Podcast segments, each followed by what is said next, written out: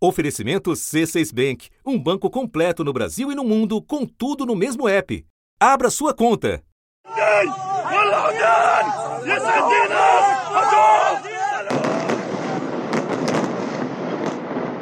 يو خمس نجيم خمس نجيم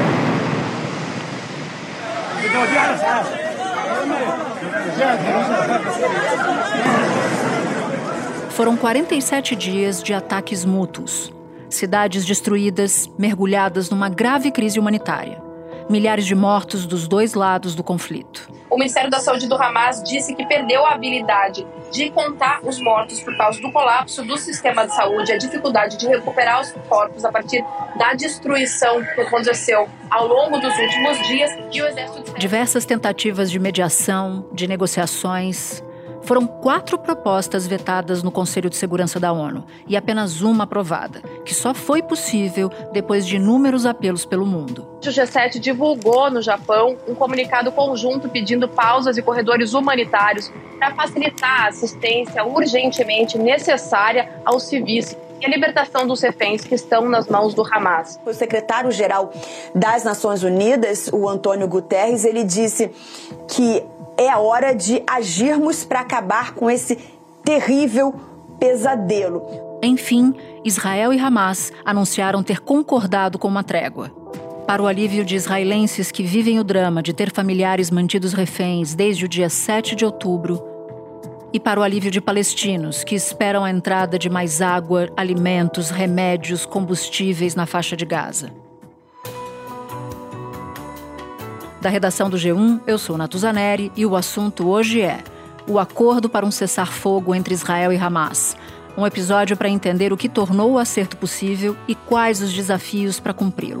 Meu convidado é Guga Chakra, comentarista da TV Globo, da Globo News e da Rádio CBN e colunista do jornal o Globo. Quinta-feira, 23 de novembro. Guga, a comunidade internacional pede um cessar-fogo há bastante tempo, mas essa pausa só foi alcançada agora. Eu queria entender com você quais foram as circunstâncias, como é que foram as negociações para essa pausa e te perguntar por que que o Catar assumiu um papel de protagonismo nessa história. O, o Catar é usado pelos Estados Unidos como um canal de negociação com atores hostis isso é há muito tempo. Então, os Estados Unidos, que tem uma base aérea no Catar, a mais importante base aérea dos Estados Unidos, na região do Oriente Médio, do Golfo Pérsico, é a base de Aludeid que fica no Catar. E os Estados Unidos usam o Catar, é, por exemplo, para como canal de diálogo com o Talibã. Não depois, de, desde que o Talibã voltou ao poder, desde sempre o Catar é o canal de diálogo com o Talibã. É um canal de diálogo que tinha com o Estado Islâmico, com a Al-Qaeda, e é o canal de diálogo também dos Estados Unidos e mesmo de Israel com o, com o Hamas. Só para lembrar, antes do atentado terrorista de 7 de outubro, havia um acordo entre Israel e, e, e o Catar, lembrando que eles não têm relações diplomáticas, mas têm um diálogo e uma relação é, entre os dois países,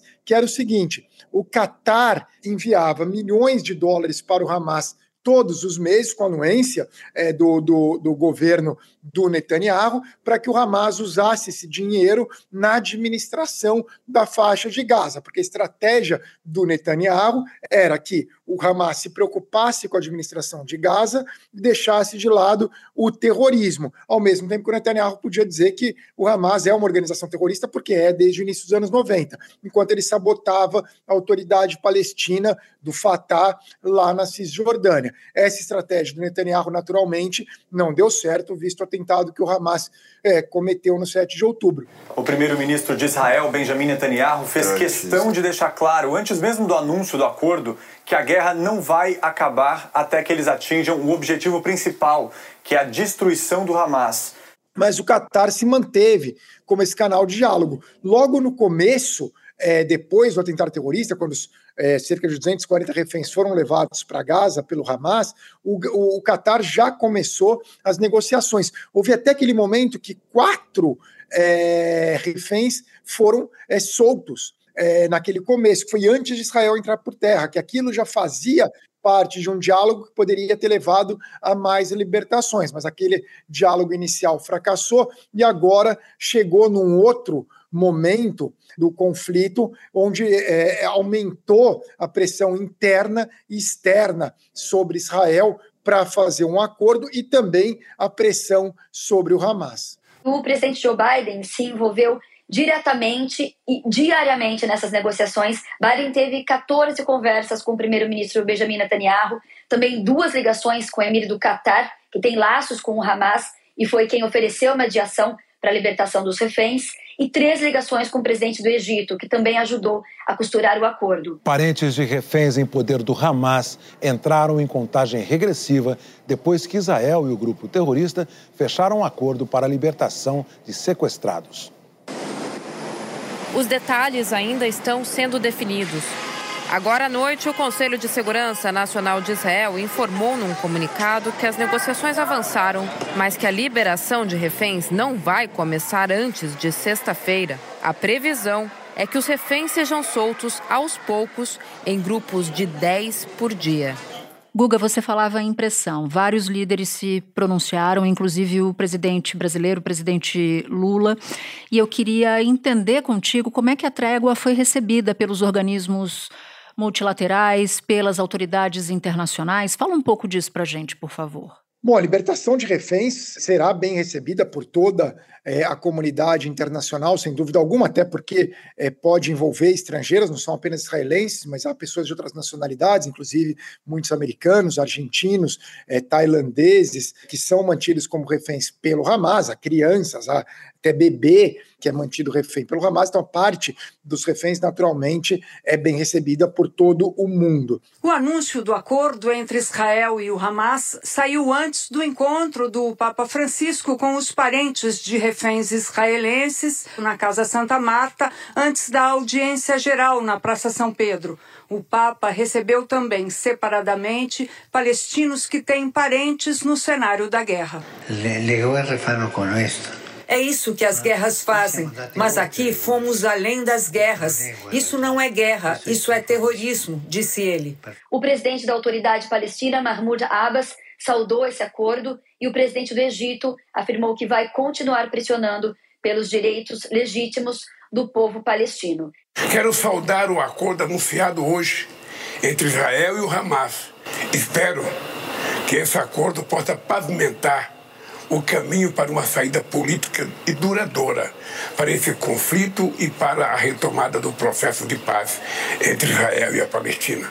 Já a parte é, da trégua veio com o passar das semanas aumentando a pressão sobre Israel. A gente lembra quando teve o atentado, houve muita solidariedade com Israel, que foi alvo de um mega ato terrorista líderes de uma série de países, especialmente do Ocidente, indo é, visitar é, o Netanyahu, visitar Israel para demonstrar solidariedade, mas com o passar das semanas e com uma resposta vista por alguns desses líderes como desproporcional de Israel, já se calcula cerca de 15 mil mortos é, na, na, na, na, ação militar israelense é, na faixa de Gaza, começou a mudar o discurso. Por exemplo, Macron começou, deu uma entrevista para a BBC, que ele falou que era para Israel parar de matar mulheres e crianças. O Trudeau, do Canadá, Justin Trudeau deu uma declaração no mesmo sentido. O governo americano também passou a adotar um tom um pouco mais crítico, sem jamais criticar Israel, mas adotando, criticar formalmente, mas é, adotando um tom mais é, questionando mais as ações israelenses. Então teve essa mudança é, ao longo das últimas semanas que acabou elevando a pressão sobre Israel e também a pressão interna. A gente não pode esquecer dos familiares, é, dos reféns e de boa parte da sociedade israelense que quer a libertação deles. Já que você me deu o gancho da pressão interna, o Netanyahu, Benjamin Netanyahu, que você já citou na sua resposta anterior, ele parecia resistir muito à ideia de um cessar-fogo. O que, que mudou? Por que, que ele se viu obrigado a fazê-lo? Bom, primeiro a parte da pressão externa, mas muito da pressão interna em Israel. Porque você tem os familiares das vítimas, imagina você tem um filho, um pai, um irmão, uma irmã que é mantido refém pelo Hamas. A prioridade, não só dos parentes, mas de muita gente em Israel é a seguinte: mais importante é libertar os reféns com vida É isso que deveria ser a prioridade, mais até do que destruir o Hamas. Destruir o Hamas pode ficar até para depois, porque agora essas pessoas têm, têm que voltar com vida. Então foi crescendo a pressão sobre Netanyahu. Um grupo de vítimas do Hamas entrou com uma petição na justiça contra a negociação que chegou a este acordo. Essa petição ela foi levada então à Suprema Corte aqui de Israel e é da Associação de Vítimas do Terrorismo. O que eles pedem é um atraso na implementação do acordo porque eles dizem que ele viola os termos da Comissão Xangar. Soltar os prisioneiros, segundo eles, seria perigoso para a segurança dos israelenses aqui em Israel. Por outro lado, havia uma resistência dos partidos da extrema-direita israelense que eram contrários a, a uma negociação com o Hamas nesse momento, mas Netanyahu acabou calculando que era agora era um momento que basicamente ele também conseguiu atingir alguns objetivos ali no norte é, da faixa de gasto, ele avaliou que agora poderia ser um momento para levar adiante ao menos essa troca inicial de reféns, que permitirá que pelo menos crianças e algumas mulheres sejam libertadas. Bom, então vamos focar nessas trocas que vão ser feitas, Guga. São 50 mulheres e crianças israelenses mantidas reféns pelo, pelo grupo terrorista Hamas e que devem ser libertadas a partir de quinta-feira. Mas há mulheres e crianças palestinas que também serão libertadas das prisões onde são mantidas. Eu, eu te pergunto isso porque eu queria entender quem são essas mulheres e por que há crianças mantidas presas? Não há crianças pequenas, mais são assim a partir dos 12 anos, mas são é, crianças ou crianças de adolescentes, as centenas que são é, mantidas presas é, por Israel. Algumas delas são acusadas de crime, outras é, são acusadas de crime menor, como pegar e jogar uma pedra contra um tanque israelense que está dentro de um território Palestina. Então ela vai lá e joga a pedra, que foi o símbolo da primeira intifada ali nos anos 80. E daí estão em prisão administrativa. O que é essa prisão administrativa? Esse é o nome é, da prisão. São pessoas que não têm nenhuma acusação formal, algumas delas têm, então insisto, algumas são acusadas de crime. Mas outras não têm nenhuma acusação formal é, contra elas. Elas estão presas por um tempo indeterminado, que vai se renovando a cada alguns meses, estão lá nas prisões israelenses nesse momento. Serão 150 que serão soltas ao todo, outras continuarão presas, não é de agora, isso sempre Israel levou adiante essa prisão de pessoas é, que são menores é, de idade, né? Insisto, adolescentes, até 12 anos, já teve casos até de mais novos do que isso, é, então elas seriam libertadas. E uma das estratégias do Hamas nessa negociação é justamente expor isso em Israel. Nós estamos falando aqui sobre isso, algo que muita gente não sabia, muita gente que não acompanha de perto o conflito, que daí fica surpreso que há é, essas crianças, esses adolescentes que são presos é, em Israel e alguns deles sequer acusados formalmente pela justiça de Israel de terem cometido crime. Esses são prisioneiros que foram feitos por Israel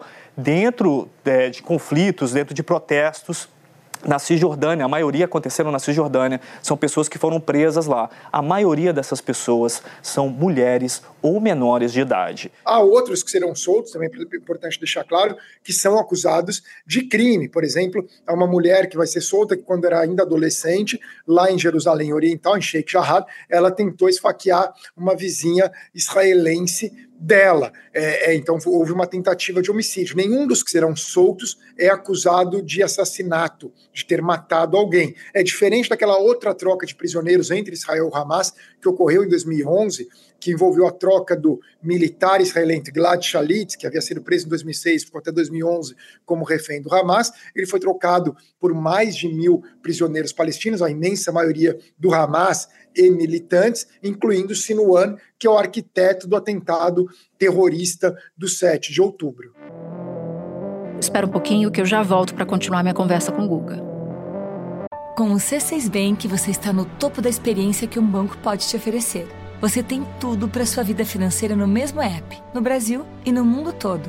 A primeira conta global do país e atendimento personalizado além de uma plataforma de investimentos em real e dólar com produtos exclusivos oferecidos pelo C6 em parceria com o JP Morgan Asset Management.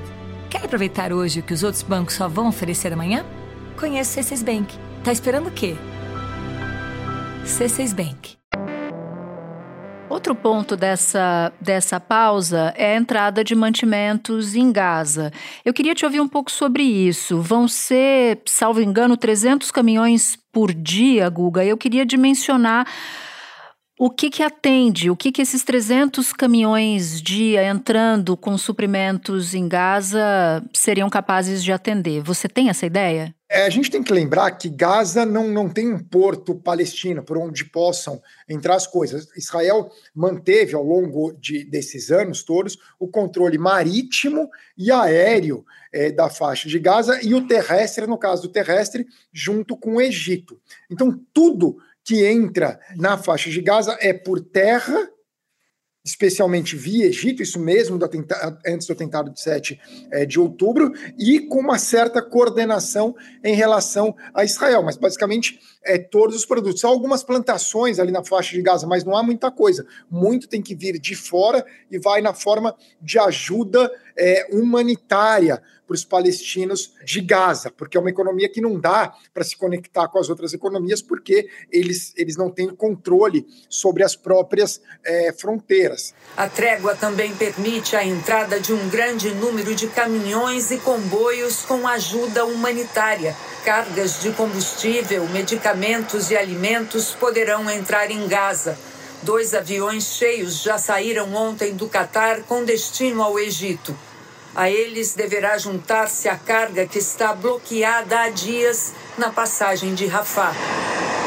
Será a ajuda mais importante à faixa desde o início da operação militar. Toda ajuda humanitária que entra é, é, fundamental, porque leva os alimentos necessários para as pessoas, os medicamentos que as pessoas precisam, e que, se já era ruim antes do 7 de outubro, naturalmente se agravou e muito depois é, da contraofensiva israelense. Lembrando que boa parte da população morava no norte de Gaza, na cidade de Gaza, que basicamente não existe mais, é tudo ruína dos bombardeios. Então eles tiveram que ir para o sul de Gaza, eles não estão nas casas deles, eles eram descendentes de refugiados é, que, foram, que, que, foram expulsos ou saíram de vilas no que hoje é Israel, a maioria deles, alguns eram da própria cidade de Gaza, mas a maioria veio de fora, são descendentes, e que houve essa, essa nova remoção que eles tiveram que ir para o sul de Gaza. E o sul de Gaza também foi bombardeado. E nunca é demais lembrar que Gaza é ainda, né? Claro, agora está o caos total, mas a autoridade local é uma organização terrorista e ditatorial que é o Hamas. Então, além de tudo, é, tem isso para completar. Agora, Guga, essa é uma operação super delicada. Eu queria tentar entender as dificuldades de uma operação assim e saber de você qual é o tamanho do risco de uma das partes desistir do acordo. O que, que acontece se isso acabar sendo, sendo interrompido por uma das partes, por um dos lados? O risco existe sempre até a libertação do que vai ser um período de quatro dias, quer dizer, talvez é, no segundo, terceiro comece a dar problemas, é, até porque o Hamas não tem o controle de todos os reféns, partes estão, parte está com o Jihad Islâmico ou outras organizações é, criminosas ali na faixa de Gaza, então existe o contexto dentro de Gaza, a gente não pode esquecer que existe o Hamas, a autoridade em Gaza, mas existe lideranças do Hamas que estão no Catar, lideranças do Hamas que estão em campos de refugiados palestinos em Beirute, né, ou, ou em outras partes do Líbano, em, em aí na Hiloe, ali em Sidon, enfim, você tem diferentes lideranças é, do Hamas é, envolvidas nessas é, negociações, então existe sempre essa possibilidade de algo dar errado, quer dizer, a gente está falando uma troca de prisioneiros numa proporção gigantesca, não é que é um prisioneiro que está sendo libertado, é numa proporção muito grande, que algumas são crianças, crianças de 4, 5 anos, que se imagina é, o cenário para tudo isso, é, então não será algo simples toda essa logística, mas é do interesse tanto do Hamas quanto de Israel e quanto também dos mediadores da comunidade internacional que haja essa troca. Uma declaração do gabinete do primeiro-ministro israelense Benjamin Netanyahu informou a lógica do entendimento: um israelense para três palestinos. Pelo menos 50 reféns israelenses serão libertados em quatro dias, durante os quais haverá uma pausa nos combates. Quatro dias sem bombas, mísseis e mortes violentas. A pausa poderá ser estendida, um novo dia de trégua para cada grupo de 10 israelenses libertados, além dos 50 já previstos. Se algo fracassar, com certeza, os Estados Unidos, o Catar, as nações europeias, o próprio Brasil, todo mundo vai tentar, de alguma forma, salvar, né? Tentar, pode não ter dado agora, mas dali três dias você vai tentar é, encontrar uma solução. Bom, e a gente sabe que o conflito não acabou. A gente vem de semanas de guerra, agora uma pausa de alguns dias. O que, que vem depois, Guga? O que, que deve vir depois? Olha, essa é é a grande questão, porque Israel já controla ali o norte da faixa de Gaza, controla uma cidade em ruínas que é Gaza. E é, Israel diz que seu objetivo é destruir o Hamas. Em teoria, para destruir o Hamas, que será algo muito difícil, nem vamos entrar é, nessa questão, mas ele teria que prosseguir, Israel teria que prosseguir é, cooperação no sul da faixa de Gaza, em meio a 2 milhões de civis que não têm absolutamente nenhum é, lugar é, para ir. Como que Israel vai fazer isso? É um mistério. Bombardear essa região, Israel já bombardeou, é, não tanto quanto o norte, mas o sul da faixa de Gaza foi bombardeado também. E aí então vai entrar por terra, tendo que lidar com esse volume, porque quando entrou no norte, houve aquele movimento, porque as pessoas que viviam no norte de Gaza, que é um território minúsculo, mas que fossem é, para o sul. Quer dizer, e como que fica agora? Quer dizer, como se tivesse tirado o pessoal da Tijuca, do Meier, da zona norte do Rio, e tivesse mandado ali para a zona sul do Rio. Mas agora a próxima etapa é na zona sul. Para onde que vão as pessoas? Não tem alternativa, porque não tem para onde irem. O Egito não vai permitir, as pessoas também não querem ir para o Egito, porque elas têm o trauma dos antepassados delas, é, que saíram do que hoje é Israel e foram é, para a faixa de Gaza e nunca mais puderam voltar. Elas têm naturalmente esse temor, então não está muito claro o que pode vir pela frente e lembrando que a pressão sobre Israel para um cessar-fogo total vai prosseguir com certeza e se, e se intensificar nas próximas semanas. Guga, muito obrigada pelos esclarecimentos todos. Bom trabalho para você. Obrigado, Natuza. Um abraço aos ouvintes. Este foi o assunto, podcast diário disponível no G1, no Globoplay, no YouTube ou na sua plataforma de áudio preferida. Comigo na equipe do assunto estão Mônica Mariotti, Amanda Polato, Lorena Lara, Luiz Felipe Silva, Gabriel de Campos, Tiago Kazuroski, Felipe Neri e Etos Kleiter. Eu sou Natuza Neri e fico por aqui. Até o próximo assunto.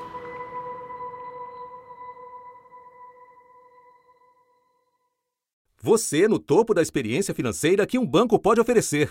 Escolha um banco completo no Brasil e em qualquer lugar do mundo. Abra sua conta no C6 Bank.